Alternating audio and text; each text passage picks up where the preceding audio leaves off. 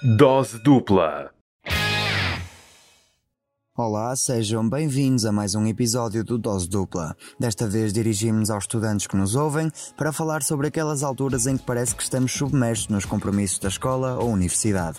Normalmente isto acontece nos finais dos períodos ou semestres e uma das chaves para evitar ir à loucura é precisamente antecipar estes momentos. Durante o período letivo é importante ir adiantando todo o trabalho que for possível, nunca descurando a organização, pois esse é um conceito fundamental para o sucesso escolar.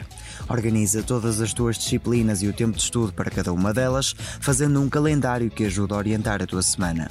Utiliza todas as pastas necessárias no teu computador e não te esqueças de apontar as dúvidas que te forem surgindo para que depois as possas esclarecer com o teu professor.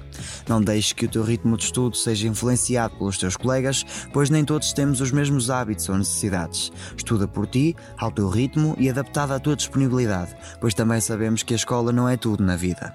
E se por algum motivo te atrasares no teu estudo, não entres em pânico. Estudar várias horas seguidas não é produtivo, porque não temos capacidade de estar atentos por tanto tempo, por isso, ainda que tenhas uma avaliação em breve, intercala o tempo de estudo com uma atividade de lazer que tu gostes. Isso irá aliviar o teu cérebro e potenciar a tua atenção quando voltares a olhar para a matéria.